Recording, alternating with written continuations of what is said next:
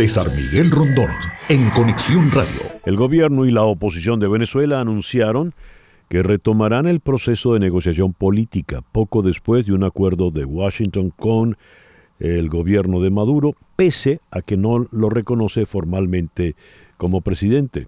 Las partes informaron en un comunicado su decisión de retomar el proceso de diálogo y negociación facilitado por Noruega con el objetivo de llegar a un acuerdo político. Cita textual. La reunión es hoy en Barbados. Maduro dijo estamos en las puertas de acuerdos beneficiosos para el país. Serán muy beneficiosos para las venideras elecciones porque sencillamente activamos y reactivamos las garantías electorales que nuestra Constitución, nuestras leyes y nuestro Consejo Nacional Electoral da. Fin de la cita. Vamos a Toronto, allí está el doctor en Ciencias Políticas Ángel Álvarez. Ángel, muy buenos días, muchas gracias por atendernos. Me gustaría en primer lugar, buenos días. Tu, ¿qué impresión, qué opinión tienes de este anuncio y de la reanudación de conversaciones hoy en Barbados? Sí, eh, yo creo que para el gobierno es indispensable llegar a unos eh, acuerdos con los Estados Unidos. Eh, que pasan por reconocer la posibilidad de que algunos sectores de la oposición eh, sean reconocidos a su vez, es decir, sean eh, incluidos en el proceso político, con eh, todavía con muchas restricciones, porque para el gobierno es indispensable resolver un grave drama de finanzas que está que tiene tres vertientes y que solamente una puede modificar en el corto plazo. Por un lado, la gran corrupción que eh, ha llevado a la apropiación indebida de decenas de millones de dólares o más por miembros de su equipo de gobierno.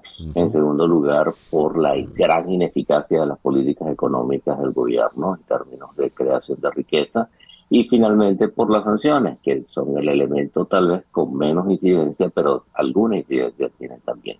Y es el único en el cual, digamos, pueden eh, hacer algún, tener algún efecto mediante las negociaciones con los Estados Unidos. Eh, los Estados Unidos a su vez le conviene, obviamente, mantener eh, su posesión de su control de algunas áreas de la industria petrolera venezolana y ampliarlas para el futuro y eh, en mejorar las relaciones comerciales con Venezuela también, un ambiente tan convulso, no solamente por la guerra de Ucrania, pero ahora también por la guerra en la franja de Gaza. Y hay una enorme cantidad de factores pues, que hacen favorable para los Estados Unidos y para el gobierno de Maduro llegar a acuerdos, y eso pasa por reconocer a algunos sectores de la oposición venezolana como legítimos. El gran problema que tiene la oposición y que tiene también todo este proceso de diálogo es que hacer con un hecho irrefutable, que es que en las primarias ha avanzado como una opción prácticamente indiscutida en este momento, según muchas encuestas, la candidatura de María Corina Machado. Van a quitar la inhabilitación a María Corina Machado. Eh, estará dispuesto el, el, G4 a sacrificar a María Corina Machado, generando una implosión dentro de la oposición por esa decisión. Esos son gravísimos problemas que yo creo que no están resueltos y que van a ser temas de mucha reflexión dentro de cada fuerza política y de futuras negociaciones tal vez entre los que están embarbados hoy en día. Voy a usar una, una expresión coloquial. ¿Quién tiene ante un panorama tan complejo como el que acabas de describir, Ángel, lo que los cubanos por estos lados llaman la llave de los truenos? Lo pregunto porque eh, has puesto sobre la mesa elementos aparentemente muy distantes entre sí, pero que no, porque lo, lo, lo has evidenciado, están perfectamente concatenados. ¿Quién tiene esa llave? Bueno, yo creo que la tiene del lado, digamos, eh, democrático, por decirlo de alguna manera, lo tienen en este momento los Estados Unidos, más nada. eh, son los Estados Unidos los que pueden mantener o quitar las sanciones eh, y la oposición venezolana tiene muy poca autonomía respecto de decisiones que los Estados Unidos tengan porque tiene muy poca posibilidad de presionar o chantajear o poner contra la pared al gobierno de Biden en este momento.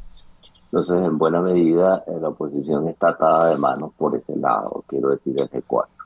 No así María Corina, que yo creo que tiene un, respaldo o está jugando a tener un respaldo popular tan amplio que tiene cierto margen de eh, acción autónoma, pero no tanto el resto de los sectores de la oposición.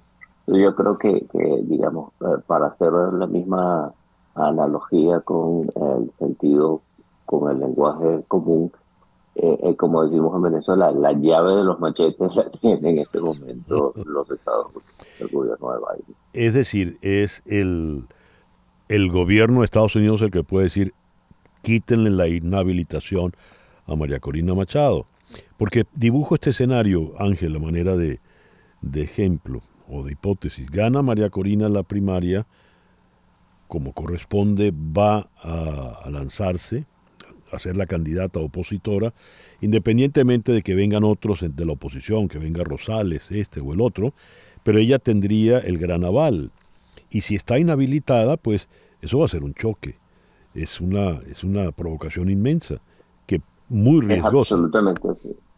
Y absolutamente sí, abriría la puerta a un escenario de confrontación, incluso con escalamiento de conflictos en la calle, tal vez. Ya.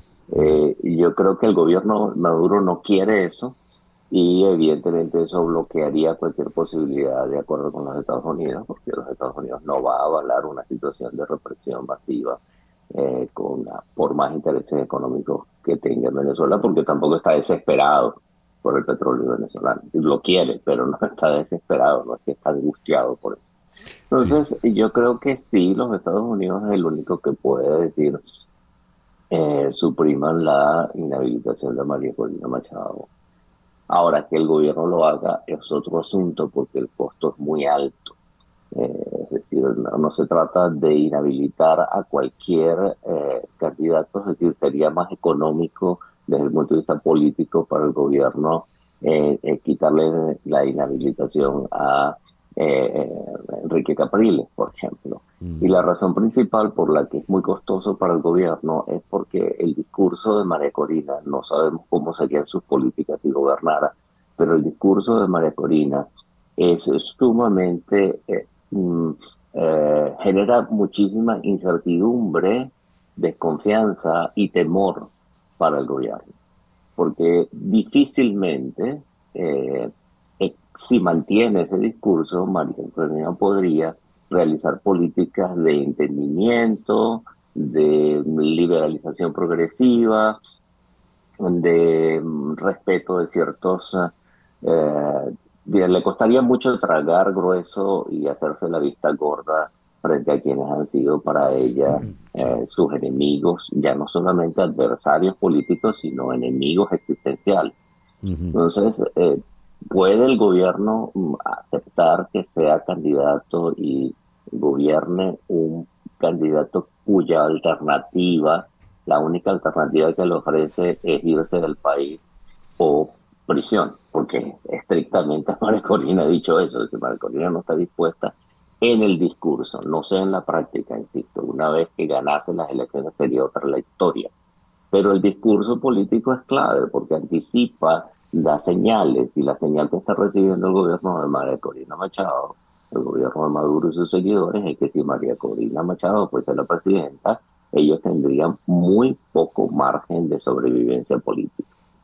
Entonces, eh, es mm. muy difícil esa decisión que está en manos de eh, los dueños de la llave de la caja de los machetes que de los mm. Estados Unidos. Ángel, muchas gracias por estos minutos en la mañana de hoy. Gracias, Ángel Álvarez politólogo venezolano desde Toronto, 9 y 36 minutos de la mañana. César Miguel Rondón, en Conexión Radio, en Éxitos 107.1 FM.